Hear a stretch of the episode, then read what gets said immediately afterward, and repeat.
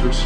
Te quería agradecer que hayas venido, que hayas sacado este tiempo, porque sé que tienes la agenda muy apretada y que ahora vivimos el uno del otro un poco lejos. Sí. Eneco ha sido alumno mío y ahora le tengo como referente, entonces busqué una excusa para intentar hacer, para hacerle una entrevista e intentar desgranar un poco qué le pasa a Eneco por el cerebro, porque al ser una persona referente eh, en este área nos puede dar muchos consejos que nos pueden ayudar para mejorar en el área de la hipertrofia y de la fuerza, pero también para trabajar y ser mejores en aquello en lo que hacemos.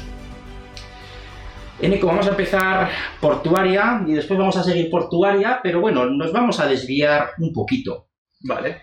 Eh, imagínate que tienes delante, que puede ser el caso, una persona como yo, 42 años, que no tengo muy bien clara cuál es la diferencia entre hipertrofia y fuerza y no sé ni siquiera qué es la hipertrofia. ¿Cómo le explicarías a una persona qué es la hipertrofia de una forma rápida?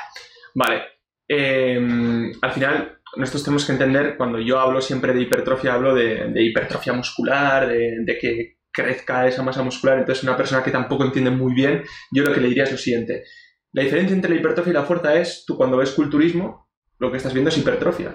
Al final estás viendo a personas que están trabajando para eh, crear un aumento de esa masa muscular. Eh, luego, la disciplina del culturismo, aparte de tener músculos grandes, los quieren definidos, con muy poca grasa y todo, pero es, digamos, que la disciplina que te enseña lo que es la hipertrofia. Si quieres saber lo que es fuerza, vete a una competición de powerlifting, vete a una competición de alterofilia, vete a una competición de, de 100 metros lisos, porque eso es fuerza aplicada a diferentes contextos, ¿no? La fuerza pura como tal podría ser un powerlifter, un strongman, que lo que hacen eh, es aplicar una fuerza máxima eh, levantando un objeto. Entonces la diferencia entre la hipertrofia y la fuerza, al final tenemos que entender que la fuerza es dependiente de la hipertrofia, pero la hipertrofia no tiene por qué ser dependiente de la fuerza. Entonces, al final, eh, que tú ganes masa muscular, que sería la hipertrofia muscular, te puede ayudar a tener más fuerza pero no porque seas más fuerte vas a tener más masa muscular. De acuerdo. Una persona como yo, 42 años, eh, hace deporte regularmente, pero debería trabajar la fuerza. Debería trabajar. ¿Qué beneficios tiene asociado en...? De hecho, las últimas publicaciones que están saliendo eh, estos últimos años, esta última década, últimos 20 años, se le está dando mucha más importancia a la fuerza de la que se creía que tenía y es que eh, lo que se, está viendo es que hay una correlación inversa entre los niveles de fuerza y la mortalidad. O sea, aquellas personas que llegan eh, a la vejez con más fuerza tienen mayor esperanza de vida, pueden llegar a vivir bastante más porque esta fuerza está relacionada con la funcionalidad. Eh, muchas personas mayores que tienen niveles bajos de fuerza, poca estabilidad, se caen, enfermedades, y este tipo de cosas. Luego tenemos que entender que el propio músculo como tal, aparte de tener una función de generar movimiento, es un, órgano endocrino, paracrino y autocrino, lo que quiere decir que las propias contracciones musculares van a hacer que otros órganos, otros tejidos se beneficien y que la salud como tal mejore, lo que quiere decir que la fuerza es obligatoria. El entrenamiento de fuerza, desde mi punto de vista, es obligatorio. Entonces, la salud, en parte, gran parte, va a depender de la composición corporal como tal. Al final, muchas enfermedades vienen por hábitos de vida que te llevan a tener eh, un sobrepeso, una obesidad que terminan con la mayoría de enfermedades que eh, están asociadas con la muerte, prácticamente. Vale. Todo esto que dices es muy bonito, pero ahora te voy a poner en la realidad. Una persona, eh, un padre, sobre todo una madre, que no tiene tiempo para ir al gimnasio, eh, una madre, por ejemplo, que tiene los niños o las niñas eh, lactantes, ¿qué podemos hacer para trabajar la fuerza cuando no disponemos de ese tiempo para ir a un gimnasio? El único tiempo que podíamos tener disponible pueden ser igual 20 minutos, que es para estar en casa. ¿Qué ejercicios, qué rutinas? Algo básico que pues podríamos Te voy a decir algo, Chus. La fuerza se entrena con muy poco tiempo. Y voy a ponerte un caso extremo y luego vamos a ir a este caso. Un culturista, de los que estábamos hablando, que es la máxima ¿Sí? expresión de la hipertrofia, al día, al día, un culturista profesional que se dedica a ello al día, al día, puede entrenar una hora y media. Un culturista profesional. Una hora y media. ¿Cuánto entrena un ciclista? ¿Cuánto entrena un triatleta? ¿Cuánto tiempo? O sea, la fuerza, lo que es la fuerza, se entrena con muy poco tiempo.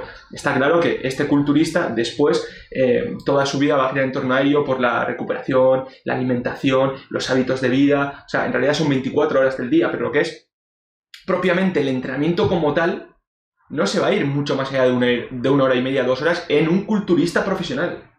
Lo que quiere decir que una persona que esté en casa con 20 minutos puede entrenar perfectamente. Y 20 minutos al día los puede sacar todo el mundo. Todo el mundo. Todo el mundo puede sacar 20 minutos al día. El caso es que esa sea una prioridad o no. De acuerdo. O sea, que no tengo excusa para no trabajar la fuerza. No hay excusa para no trabajar. Y puedes trabajar la fuerza con bandas de resistencia, puedes trabajar la fuerza con tu propio peso corporal, con unas mancuernas que te compres en cualquier tienda, en cualquier sitio. O sea, que no es excusa. No hace falta ir al gimnasio para entrenar la fuerza. Está claro que si quieres entrenar la fuerza y quieres llevar tus entrenamientos a otro nivel, pues tener un gimnasio con mucho equipamiento es clave, ¿no? Pero tú puedes estar en casa, entrenar la fuerza para conseguir todos estos beneficios de los que hablábamos. De acuerdo. Entonces, el entrenamiento de fuerza con 20 minutos al día es más que suficiente. No necesitas material de última generación. De acuerdo. Entonces no hay excusa. No tengo excusa. Voy a tener que empezar. Voy a tener que empezar. Vamos a cambiar un poquito. Eh, vamos a seguir eh, analizando la fuerza y la hipertrofia.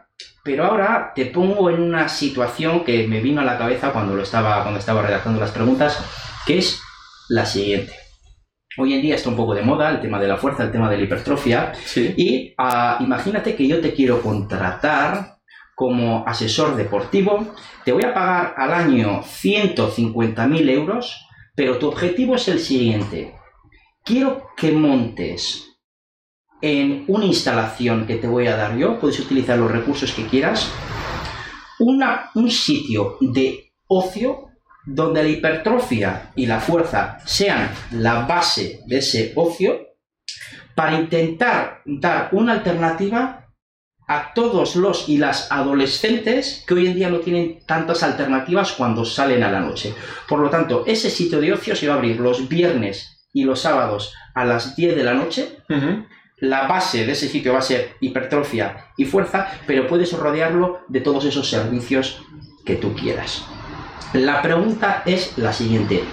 ¿Qué te viene a la cabeza que se podría hacer? ¿Cómo se podría llamar a esas personas que no tienen esa alternativa y que ahora se la estamos dando? ¿Cómo se podría hacer eso atractivo? ¿Cómo se les puede hacer atractivo que un viernes a la noche vayan al gimnasio? Bueno, pues como de la misma manera que se les hace atractivo que un viernes por la noche vayan a una discoteca. Al final las, relaciones sociales son clave. Entonces yo lo que intentaría en ese espacio es generar un clima de relaciones sociales, de que la gente vaya a, relacionar, a relacionarse entre ellos, a pasárselo muy bien, pero que la temática principal sea la fuerza y la hipertrofia. Entonces, en vez de tener cubatas, pues tendríamos batidos de proteínas y en vez de podríamos tener música, o sea, no, no es cuestión de, podríamos tener música, eh, hablaríamos de entrenamientos, tendríamos pesas, tendríamos material, compartiríamos ideas, pero sobre todo se centraría todo en relaciones sociales, en que estos chavales vayan ahí porque al final la gente va a la discoteca, muchas veces cuando eres adolescente vas a la discoteca porque está la chica que te gusta, está el chico que te gusta, están, van tus amigos a pasárselo bien, porque vas a bailar, porque vas a hacer esto, pues, pues vamos a hacer lo mismo, pero en este gimnasio y en este espacio. ¿Por qué no? Pues vamos a hacer juegos, pues vas a entrar con una pegatina y otra chica va a entrar con otra pegatina y entonces voy a hacer que las pegatinas estén relacionadas, que os juntéis y que podáis entrenar un rato juntos o que hay muchas maneras de hacer para generar esa, esa, relación, creo yo. Ya, qué bonito lo que has contado de las pegatinas. Sí, sí, por ejemplo, este es un ejemplo. Yo me apuntaría, yo me apuntaría, yo me apuntaría pues, con la pegatina. sí, es generar diferentes actividades, cosas que se puedan realizar, pero sobre todo que se basen en estas relaciones sociales. Las relaciones sociales, de acuerdo, de acuerdo. Universidad, Ceneco, vamos a cambiar un poco de tema.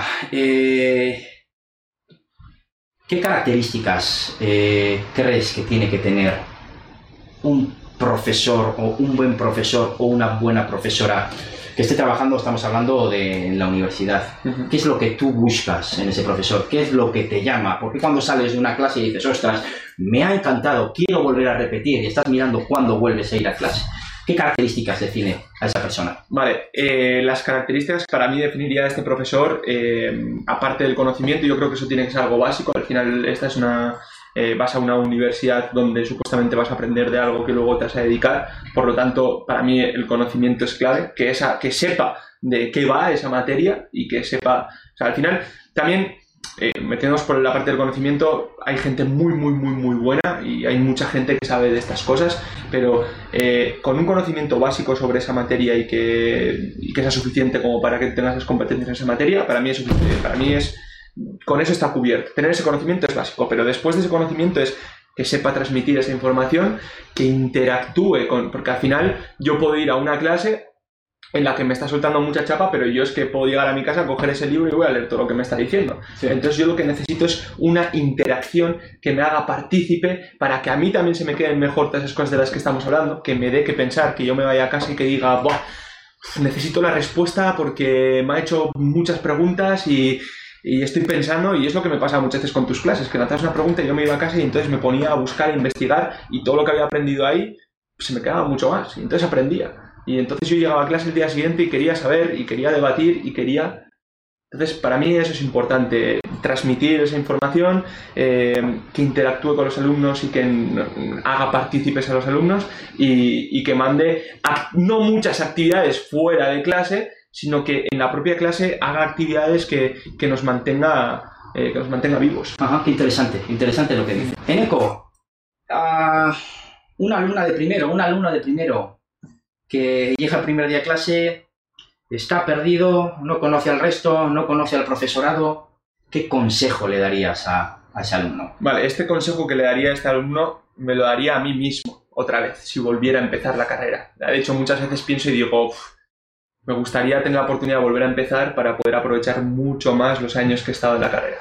El consejo que le daría es, estás ciertas horas en la universidad, si aprovechas las horas que estás en la universidad, tranquilo, tranquila, que después vas a tener todo el tiempo del mundo. Estando en la universidad se vive genial y tienes tiempo y puedes hacer lo que quieras. Puedes entrenar, puedes salir de fiesta, puedes relacionarte, pero si aprovechas de verdad las horas que estás en la universidad, luego tampoco vas a tener que estar fuera de casa invirtiendo muchísimo tiempo. A mí lo que me pasaba es que no aprovechaba las horas de la universidad y no aprovechaba las horas que estaba fuera de la universidad. Entonces los primeros años para mí venir a la universidad era una pérdida de tiempo. Una pérdida de tiempo, pero es que en realidad estar fuera de la universidad perdía tiempo también. Entonces el consejo que le daría es que aproveche las horas y el tiempo, los profesores y los compañeros. O sea que hay mucho, o sea, lo bueno de la universidad es todos los recursos que tienes. Es una biblioteca con muchos libros, con acceso a muchos sitios, tienes profesores y profesoras que te pueden ayudar, que te pueden enseñar muchísimo y todo depende de ti. Todo depende de la persona que está ahí y de las ganas que tenga de aprovecharlo. Entonces, que desde el día número uno, que se gestione bien el tiempo y que lo aproveche, porque la vida universitaria es maravillosa. Si tiene la oportunidad esta persona de estar en la universidad, porque hay gente que... Es maravillosa, perdona que te corte, pero muchas veces nos damos cuenta que es maravillosa cuando ya hemos pasado por ella, cuando decimos, ¡ostras! Por eso mismo hay que dar este consejo. Me gustaría que me hubieran dado este consejo. Entonces, eh, al final es eso, que si tienes la suerte, porque no todo el mundo tiene la suerte de, de poder dedicarse única y exclusivamente a estudiar, hay que aprovechar porque se puede disfrutar mucho estudiando y mucho aprendiendo. Y yo lo, lo aprendí los últimos años de la carrera. Vale. Entonces, hay que, y, es que se pueden hacer mil cosas. Tú puedes ser el mejor estudiante, el, el más farra. A mí no me gusta la farra, pero a quien le gusta la farra puede salir de farra y, y, y, pasarlo bien con los amigos, con las amigas, y ligar y todo lo que quiera, y hacer deporte, y, y siendo el mejor estudiante. Puede serlo. De acuerdo. Tenía un compañero, Raúl Sánchez, saludos, a uno de mis mejores amigos actualmente, eh, y este era una persona que cuando entraba en clase eh, ni le hablaras ni te miraba, estaba todo el rato mirando para el profesor, para la profesora y cogiendo apuntes. Era espectacular. Y luego sacaba muy buenas notas y es cierto que no estudiaba mucho, pero era porque no le hacía falta, porque en clase no perdía el tiempo. Claro. Entonces creo que es un ejemplo de, personas que, eh, que ves cómo actúan y que dices, ostras, tengo que copiarlo y, lo positivo de estas personas, traerlo para, para mi formación. Sí, porque al final tú piensas que tal y como está ahora con el plan Bolonia y todo, que muchas veces te obligan a ir a clase y tienes que ir a clase y no puedes faltar a clase, aprovechalo. Pero si tienes que estar en clase. Si es que lo que no hagas en clase lo vas a tener que hacer fuera. Sí. En ¿hacia dónde tiene que ir la universidad? La universidad hasta ahora era un sitio de, donde se suponía que estaba el conocimiento, el debate Pero ahora parece ser, bueno, parece ser no, es así, eh, el conocimiento no está exclusivamente en la universidad. Entonces, tenemos que adaptarnos, no podemos utilizar, entre comillas, la excusa del conocimiento para impartir solo eso en la universidad. Tenemos que adaptar nuestras clases, nuestra forma de dar clase, lo que le ofrecemos al alumnado. ¿Hacia dónde tenemos que ir? Porque es cierto, y eso que no me considero yo una persona ah, mayor, un profesor mayor, pero yo tengo 42 años y muchas veces te encuentras un poco perdido porque eh, no sabes muy bien hacia dónde ir, cómo mostrar eh, eso que sabes o cómo interactuar con, los chavales y con las chavales que vienen, porque tienen ya 18 o 19 años, el desarrollo de las nuevas tecnologías, pues nos está dando sopapos todo el día en, las en, la cara y a veces estamos un poco perdidos. ¿Hacia dónde crees tú que tiene que ir la universidad? ¿Qué tenemos que poder ofrecer? Hacia eh, ya no solo conocimiento, sino los recursos que tú no tienes fuera de la universidad. Al final yo creo que una persona que esté en la universidad, eh, dependiendo de, la, de, las carreras, porque por ejemplo, si vas a estudiar carreras como puede ser medicina, como puede ser veterinaria, como puede ser eh, enfermería, que son carreras muy, muy, muy, muy prácticas, eh, lo que vas a aprender tú fuera no vas a poder aprender lo que aprendes en la universidad, porque tú en la universidad vas a tener cadáveres para poder trabajar en ello, vas a tener esos recursos que no tienes fuera que te los proporcione la propia universidad. Y lo mismo, en nuestra carrera de ciencias de la actividad física y el deporte, eh, yo creo que puede ser muy interesante utilizar todo el material que tú ves en los estudios que se utiliza, experimentar, probar y que todo esté, o sea, tener muchos recursos que no tienes fuera de la carrera. Entonces, yo creo que se tendría que diferenciar de eso, porque tú puedes tener un curso online, pero en un curso online no puedes tocar, no puedes experimentar, no puedes sentir, no puedes... Eso es lo que te tiene que dar la carrera universitaria, que salgas de esa carrera, que te proporcione esos conocimientos que tiene que proporcionarte la propia carrera, que te enseñe a gestionar lo que te enseña a buscar, pero al mismo tiempo que te enseñe a sentir, tocar, ver, experimentar y que cuando salgas de la carrera, después de esos cuatro años, no tengas que estar otros cuatro años tocando, sintiendo, viendo, experimentando. Que esos cuatro años que estés en la carrera te ahorre todo ese tiempo para que salgas y ya seas un profesional. Mira, eso que comentas me recuerda mucho a, unas sesiones eh, que tuve. Estuve de, una estancia en, en Hawái y ahí eh, me metí en el departamento de anatomía y tuve la oportunidad de trabajar con cadáveres. Tuve la oportunidad de coger un cadáver y despellejarlo entero, cortarle el cráneo, ver la ínsula, ver las partes cerebrales. Entonces, es probable que no me acuerde de muchos conocimientos que nos aportaron en esa clase, pero esa experiencia no se me va a olvidar nunca. Y eso es un recurso que me dio la universidad. Entonces creo que eso, esa sensación, ese sentimiento que has mencionado ahora, ¿no? Creo que es esencial. Lo voy a ligar esto porque has estado hablando de vivenciar, de sentir, de experimentar con algo. Lo voy a ligar con el tema de las redes sociales. Porque a nivel de redes sociales es cierto que también podemos aprender eh, bastantes o muchas cosas. Y quiero, antes de nada, que nos digas qué nos pueden aportar, tanto a nivel positivo como a un nivel, digamos que negativo, esas redes sociales cuando queremos aprender algo. Porque nos aportan cosas que van a ser muy positivas, pero tal vez otras no. No sé si podías hacer un poco una reflexión sobre eso. Sí, de hecho, al final, como sabes, yo me dedico a todo el tema de las redes sociales, invierto mucho tiempo en las redes sociales. La clave va a estar, la clave tanto para lo bueno como para lo malo, más que... Eh, primero quiero empezar por la clave. La clave va a, estar, va a estar en a quién sigues. Eso es lo que va a marcar la diferencia. Porque depende a quién sigas, tú en las redes sociales, depende del contenido que tengas tú en las redes sociales, puedes sacar las cosas positivas o las cosas negativas, o ambas cosas. Al final, una red eh, no deja de ser una red social, la gente sube lo que quiere subir y al final, pues eso te puede llevar a, estar viendo las vidas maravillosas, espectaculares y preciosas de otras personas y que tú puedas pensar que tu vida no es ni tan preciosa ni ni lo de estas otras personas y pierdes pierdes mucho tiempo eh, con contenido muy tóxico de mira a esta persona, mira a esta persona, mira lo que está haciendo, mira lo que deja de hacer, mira con quién está y qué están diciendo y qué no sé qué. Eso es todo lo negativo que tienen las redes sociales, que te metes en un bucle en el que pierdes tiempo, te llenas la cabeza de pensamientos negativos que no te aportan absolutamente nada. Pero es que tú eres capaz de filtrar eso, dependiendo a quién sigas. Por otro lado, tienes a personas que utilizan estas redes sociales para enseñar o para subir contenido, como por ejemplo tu Instagram, que única y exclusivamente utilizas tu Instagram para dar consejos sobre eficiencia. Si alguien quiere aprender sobre eficiencia, te sigue a ti, tiene tu pequeña dosis diaria, pero como te sigue a ti, puedes seguir a otras 100 cuentas sobre ello. Imagínate la información que puede recibir esta persona. Entonces, dependiendo de a quién sigas, puedes tener una cosa, puedes tener, la, puedes tener la otra. Y está en tus manos, a quién sigues. Entonces tú eres, tú filtras y tú eliges la información. Vamos a tocar un poquito el ámbito profesional. Vale. La pregunta que te hago es la siguiente.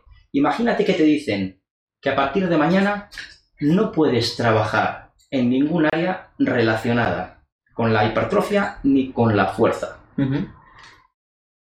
Teniendo eso en cuenta, ¿cuál de todas esas habilidades que tienes, que has ido desarrollando durante tu vida profesional, tu vida estudiantil o tu vida personal, crees que te ayudaría más a encontrar un nuevo trabajo?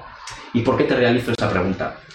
Porque creo que es fundamental eh, conocer eh, qué pensamiento tienes tú y otros expertos y expertas sobre estas habilidades, porque esas habilidades habría que también empezar a trabajarlas en el sistema educativo desde, desde el principio, ¿no? Porque son habilidades que lo que nos van a hacer van a abrirnos al mundo, ¿no? Que es un poco también el, el objetivo que tiene que tener el sistema educativo. Por lo tanto, ¿qué habilidad que has desarrollado crees que sería la que más te ayudaría a encontrar un trabajo diferente, no relacionado ni con la hipertrofia ni con la fuerza. Vale, yo creo que hay varias habilidades, podríamos hablar de unas cuantas, pero eh, yo creo que las que a mí me pueden llegar a, caracterizar, en el sentido de imagínate que todo esto que tengo se me va abajo y tengo que buscar un nuevo trabajo, o lo que sea, yo creo que mi capacidad de síntesis, mi compromiso y mi empatía me pueden ayudar mucho a conseguir cualquier trabajo. Capacidad de síntesis, compromiso y empatía. Sí, sí, sí. Yo creo que al final eh, el comprometerte con algo que lo que hoy en día yo creo que hace que, falta mucho, ¿no? El, compromiso en ciertas cosas y... Sí, sí, creo que, que, en la cultura anglosajona ellos hablan mucho del compromiso, del commitment, y ellos igual sí lo tienen más metido, ¿no? Estoy comprometido con este proyecto, estoy comprometido con algo, pero tal vez aquí todavía sí. no. Sí, eh, la capacidad de síntesis, eh, a mí, yo creo que soy capaz de trabajar en casi cualquier cosa. Entonces, muchas veces hay, pues eso, demasiado ruido, y, pero síntesis en, todos los sentidos, ¿eh? no solo en sintetizar un tema, coger y tomar esto, sino en general, en, resumir todo lo que hay que hacer, en ir a lo más importante eh, yo creo que sé diferenciar todo eso y decir, pues lo más importante es A, B y C, pues esto es lo que tengo que hacer. Pues voy ahí, voy a sintetizar todo, A, B, C, pum, pum, el trabajo que sea. Y luego, empatía. antes de la empatía, la capacidad de síntesis que, comenta, que comentas es muy interesante porque ser capaz de sintetizar algo quiere decir que has sido capaz previamente de comprender algo y de luego transmitir esa idea. Porque muchas veces creemos que hemos entendido algo y a la hora de transmitir esa idea decimos, mm, no lo tengo nada claro por lo tanto, es muy interesante lo que comentas de la capacidad de síntesis. Sí, o por ejemplo, eh, yo qué sé, un trabajo totalmente diferente a lo que me dedico ahora. Imagínate que tengo que dedicarme a, yo qué sé, a pintar casas o lo que sea. ¿Qué es lo que tengo que hacer? No, pues tienes que hacer esto, esto, esto, esto, esto, esto. Puedo coger información, cómo pintar casas de la mejor forma. Yo creo que sabría coger y decir, lo que tengo que hacer es esto, esto y esto. De todo lo que he leído, de todo lo que he visto, de todo lo que me han enseñado, voy a coger, sistematizo todo sintetizo, sistematizo y lo hago.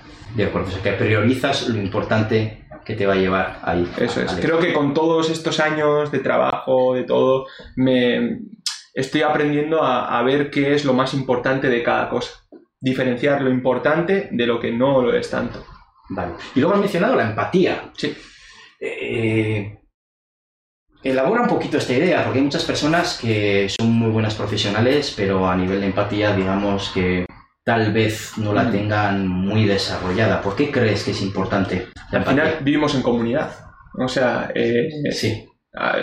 para cualquier trabajo, a no ser de que sea un trabajo eh, que no haya componente humano, pues igual no necesitas tener desarrollada esta habilidad, pero en el 90% de los trabajos hay un componente humano. Claro, que no hay un componente humano y que no estés rodeado de humanos, porque puedes ser un programado y dices, yo estoy aquí programando una máquina, pero al lado tengo una compañera. Sí, sí, Pero puedes estar programando desde tu casa algo y estás a tu rollo y tal, y ahí no necesitas tener empatía tampoco, aunque el día de mañana eh, te vayan a comprar a ti el producto o vayas a tener cierta relación con alguien, pero al final en el 90%, 95% de los casos trabajas con personas.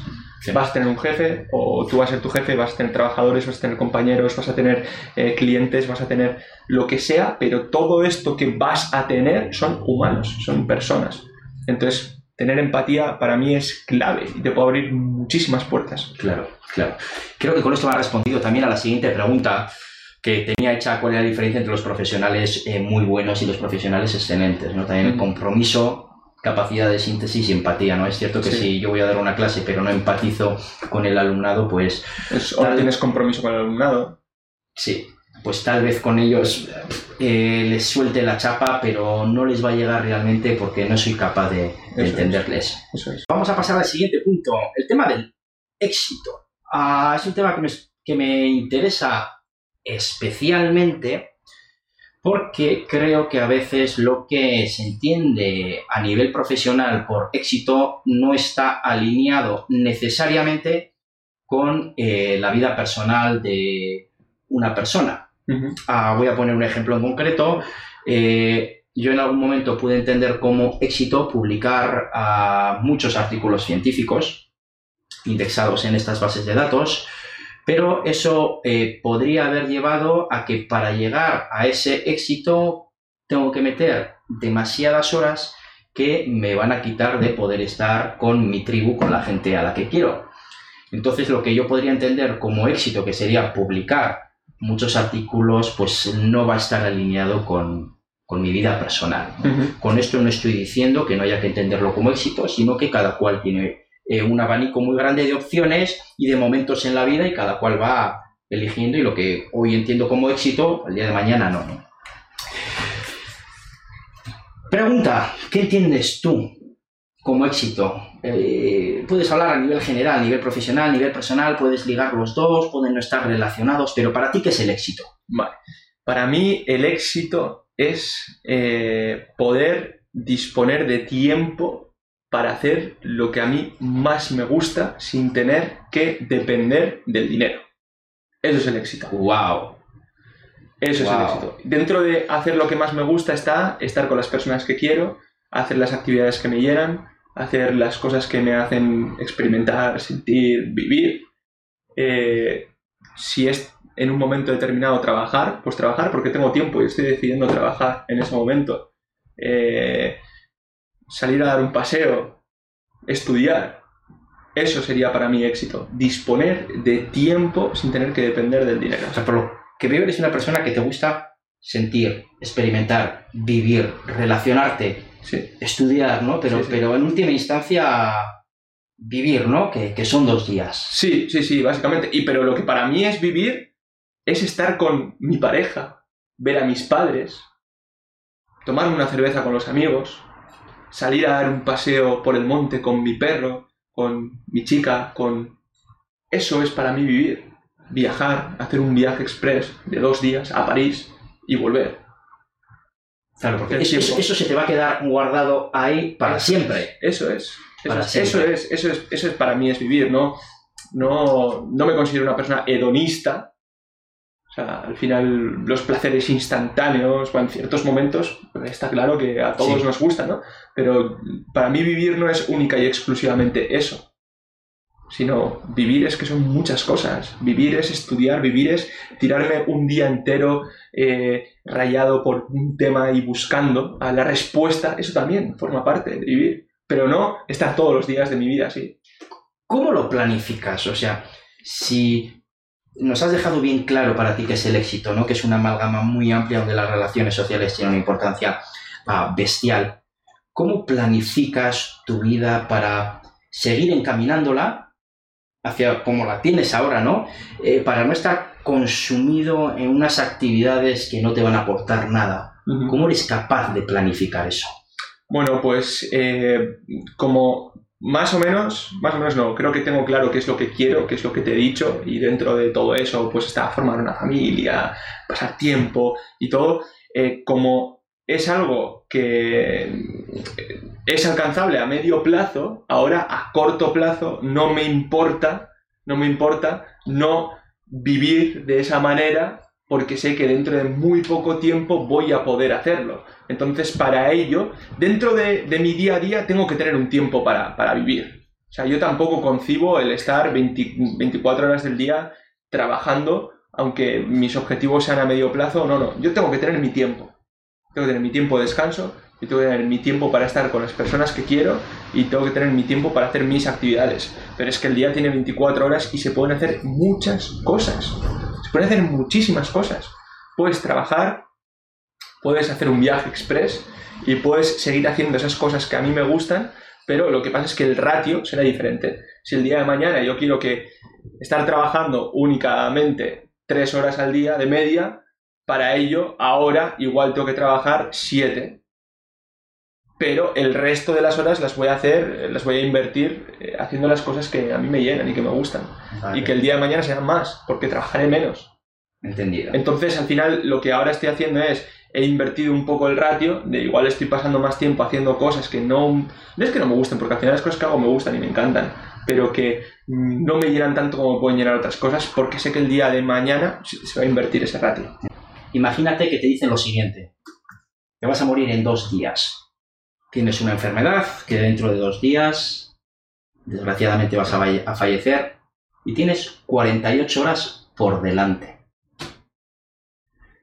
Con menor o con mayor exactitud, ¿qué harías durante esas 48 horas? ¿A qué las dedicarías? Vale, la, primera parte, o sea, lo, que haría sería durante esas 48 horas estar con las personas que más quiero. O sea, no haría ningún plan en solitario. Voy a pararte. Sí. No harías ningún plan en solitario. Ninguno. Me quedan 48 horas y quiero estar con las personas que quiero.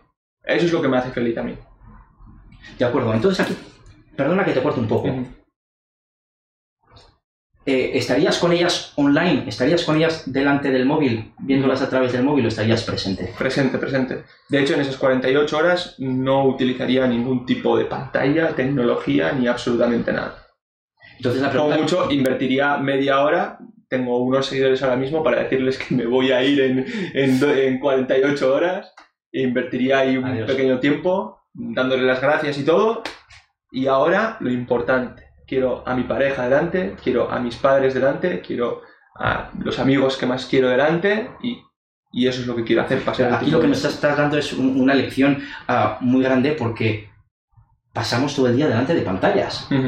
Pasamos todo el día diciendo a los amigos, hey, a ver si quedamos. Pasamos todo el día así, pero luego no estamos. Y aunque te lo esté diciendo, a mí también me pasa, que digo a mis amigos, hey, a ver si quedamos. Sí, sí, sí, que, que nos pasa, nos pasa a todos, nos pasa a todos. Sí, sí, sí y a mis padres, ya iré a visitaros. Y a mi novia, ya haremos este plan. Sí. Estando cada uno en una habitación diferente o estando invirtiendo yo tiempo trabajando y haciendo otras cosas. Entendido. Luego vamos a. Mañana vamos al cine. Mañana no vamos al cine. Vamos a hacer esto otro. Entonces. Te quedan dos días y yo lo tengo claro. Lo tengo muy claro lo que quiero hacer y con quién quiero pasar esos dos días. Pero luego tenemos, en realidad, tenemos... No sabemos lo que va a pasar dentro... O sea, que tú ahora mismo me estás diciendo que tengo dos días, pues que en realidad me pueden estar quedando dos días. Me pueden estar quedando dos días. Pueden estar quedando dos días. ¿Y qué estoy haciendo? Sí, sí, sí. Es, es, una movida. Sí, o sea, por lo que veo que tu familia, tus amistades, eh, tu tribu son para ti fundamentales. Sí, sí. Y que giran un poco, tu vida gira un poco a, a todo eso. Vale, quiero eh, tocar un poquito con más o menos profundidad, la que tú quieras, dos temas que a mí eh, con el paso de los años he visto que cada vez tienen eh, más importancia y que muchas veces pues están menos valorados, porque a nivel profesional tal vez no se valoren mucho, desde mi punto de vista creo que erróneamente. El primero de ellos es el agradecimiento, el agradecer a las otras personas, el agradecer a quien crea cada uno. Y el segundo de ellos es la humildad, que mm. creo que eh, tiende a ser uno de los eh, valores que según vamos escalando en esa pirámide curricular, tal vez más allá que trabajar. por qué tendemos, y hablo solo por mí, a, a confundir, confundir eh, el sitio en el que estoy de la pirámide con la arrogancia. Y creo que en mi caso concreto es un error muy grande y entonces me gustaría que abordaras con la mayor o menor profundidad estos dos temas. ¿Qué importancia tienen para ti a nivel personal, a nivel profesional, la humildad y el agradecimiento? Para mí son dos cosas muy, muy, muy, muy, muy importantes y, me dicen mucho la otra persona. O sea, cuando estoy tratando con alguien y, y veo que, es muy agradecida, que las cosas que haces o las cosas que tal, pues te, te agradece, a mí me, me, llena, ¿no? Al final ver que algo que estoy haciendo, lo que sea, esa, esta personalidad, porque es la manera de decirte que está valorando mucho lo que estás haciendo tú. Sí. Entonces, cuando una persona te agradece, está valorando mucho todo lo que estás haciendo, ¿no? Sí. Entonces, joder, eso te llena de satisfacción, de decir, está, está valorando lo que estoy haciendo. A mí eso me parece súper importante. Al final, está claro que las cosas las tienes que hacer por ti, pero es que no dejamos de, estar, de vivir en una comunidad, lo que decíamos, tener relaciones y al final a todos nos gusta que, que, valoren lo que estamos haciendo y que agradezcan las cosas que hacemos. Entonces me parece súper importante. De hecho, eh, a mí muchas veces lo que me pasa es que me doy cuenta tarde de que tenía que haber agradecido muchas cosas. Cuando pasan las cosas, muchas veces cuando pasa el tiempo, y ahí sí que digo, tenía que haberlo agradecido antes tenía que haber mostrado que estaba valorando todo lo que estaba haciendo esa persona cuando ha pasado el tiempo. Ya. Y ahí es cuando doy, me doy cuenta de la importancia que tiene eso. Y luego la humildad, la humildad es clave en, cualquier cosa, en cualquier aspecto, en cualquier... al final, lo que decíamos, eh, lo contrario de la humildad es la arrogancia, de alguna manera. Y a mí no me gusta encontrarme con personas arrogantes. De hecho, me encienden las personas arrogantes me, entienden. Y puede que, que, yo haya sido arrogante. ¿eh? no, no, que no te quepa ninguna duda. Lo he sido y lo habré sido. Pero que no te quepa ninguna duda que además algunas personas te verán como en Ecobad, Batman Science. Es un tío muy arrogante, igual que a mí. Sí, sí. Seguro, además. Sí. Y. Pero cuando yo veo a las personas, a ciertas personas arrogantes, no me gusta nada. Es lo que yo no quiero ser. De acuerdo. Entonces, al final, eh, ser humilde es clave. Lo que pasa es que luego también está la otra parte, la falsa humildad. Que tú sabes que una persona no es humilde, pero va de humilde. Y dices, qué cabrón, qué cabrona, eso no es así. Entonces, pues, Mira, el tema del agradecimiento una vez lo escuché, no me acuerdo a quién lo escuché o lo leí, no me acuerdo.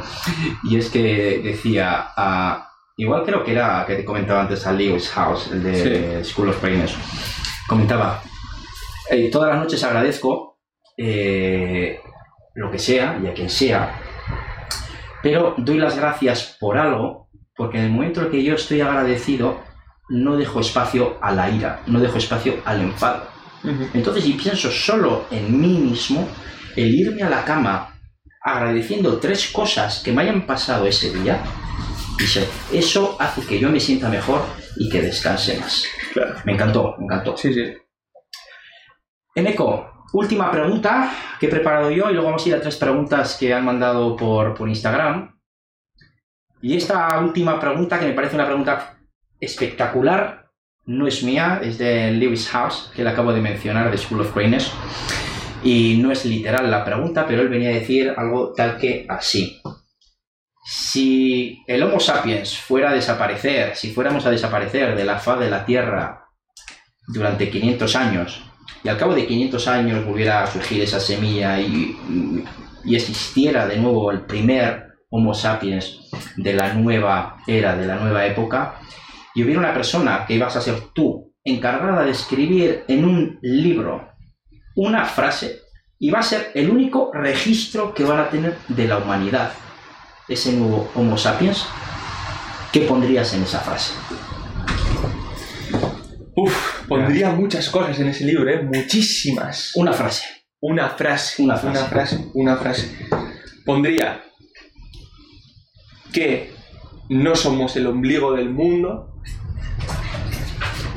que tenemos que, o sea, a, ver si la, estoy estructurando en mi cabeza, ¿eh? porque lo que quiero decir básicamente es que es que nos hemos cargado el planeta, nos estamos cargando el planeta, que no lo volvamos a repetir otra vez que no existimos únicamente nosotros, que vivimos con más seres en este planeta, que no nos destruyamos entre nosotros, que no lo volvamos a hacer.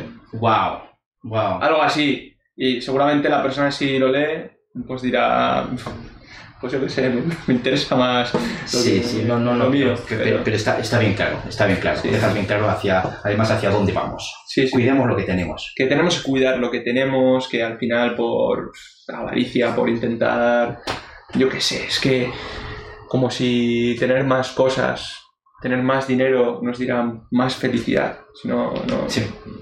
desde mi punto de vista no está, no, no, o sea, al final el, el dinero, yo quiero tener dinero porque quiero disponer de ese tiempo, que es de lo que hablábamos. Al final yo no quiero lujos en, mi vida y al final, bueno, pues cada uno quiere lo que quiere, ¿no? Pero porque unas personas quieran esos lujos, porque unas personas lo quieran todo, estamos pagando el pato todos.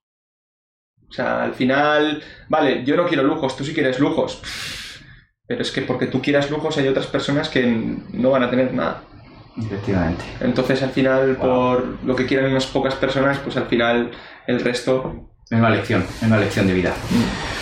Eneco, pasamos ya a la última parte de la entrevista. Eh, pregunté eh, a ver qué os gustaría que le preguntara a Eneco y de las preguntas que llegaron, pues hemos elegido entre los dos tres de ellas y que te las voy a formular. Eh, dos de ellas pueden ir más o menos juntas, que son las siguientes. ¿Cómo organizas tus horas de estudio y entrenamiento? Y esta la podemos ligar con la siguiente, que es ¿cómo es un día tuyo? ¿Qué haces? Vale. Cuéntanos un poco tu día y dentro de ese día dónde está el entreno y dónde está el estudio. Vale, es, es importante aclarar que mis días son muy diferentes.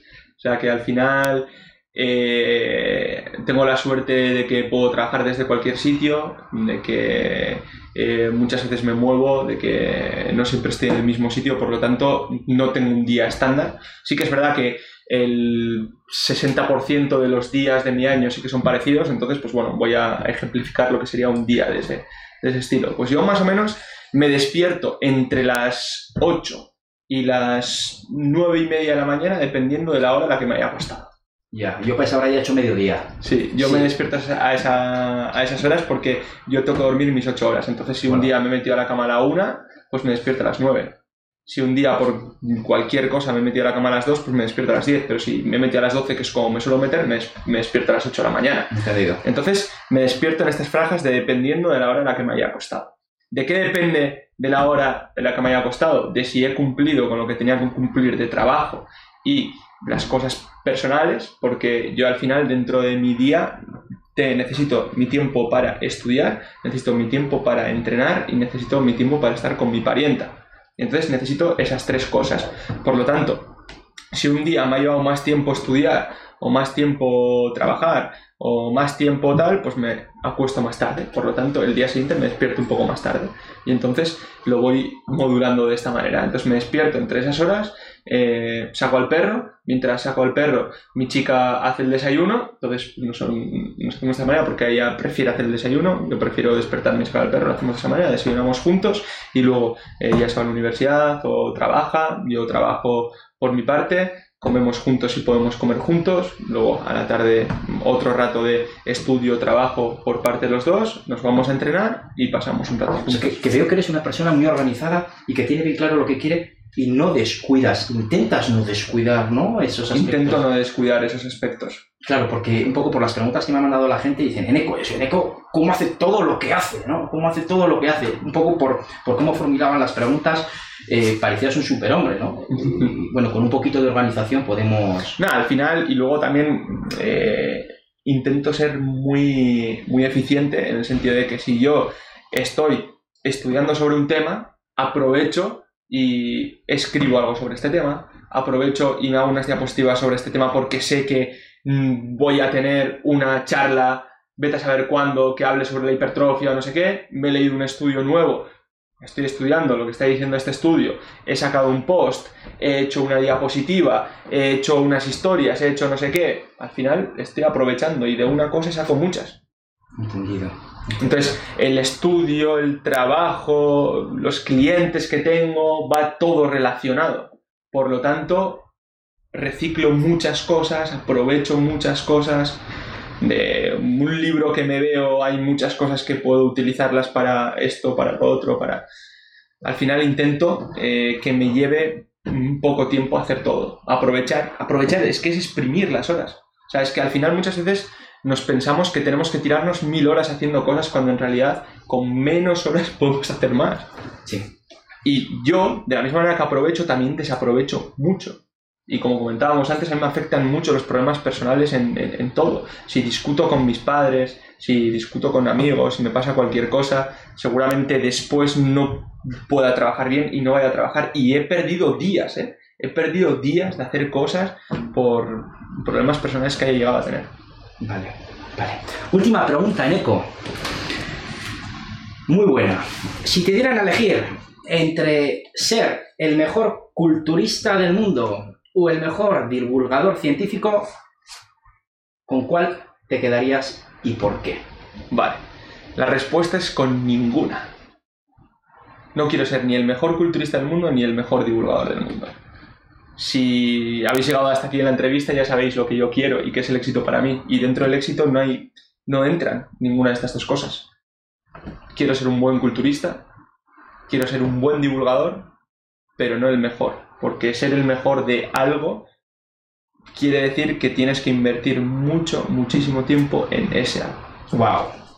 Entonces no quiero ser ni el Wow. mejor divulgador ni el mejor culturista. Wow. No quiero serlo. Hombre, que si puedo ser el mejor culturista, si se me. eh, mientras puedo estar con mi familia, mis amigos, mi pareja, mi, eh, mis futuros hijos que vaya a tener y todo, y encaja perfectamente del estilo de vida, como lo que me quiero dedicar es al culturismo natural, lo que quiere decir que al final eh, no voy a depender de ciertas otras sustancias que también están relacionadas con un hábito de vida muy estricto, con tal, no sé qué, no sé cuál. Si pudiera llegar a ese momento sería clave, pero para ser el mejor culturista del mundo tienes que tener la mejor genética del mundo, o de las mejores, y yo no la tengo. De acuerdo. Entonces tampoco lo voy a ser. Eneco, de nuevo, muchísimas gracias. Sí, un placer por mostrarnos tu faceta más personal y también profesional. Muchas gracias. Es para mí un lujo haberte exprimido un poco y que te hayas dejado exprimir para, para conocerte Sí. un poco mejor. Muchas gracias, Chus, de verdad. Encantado. Placer.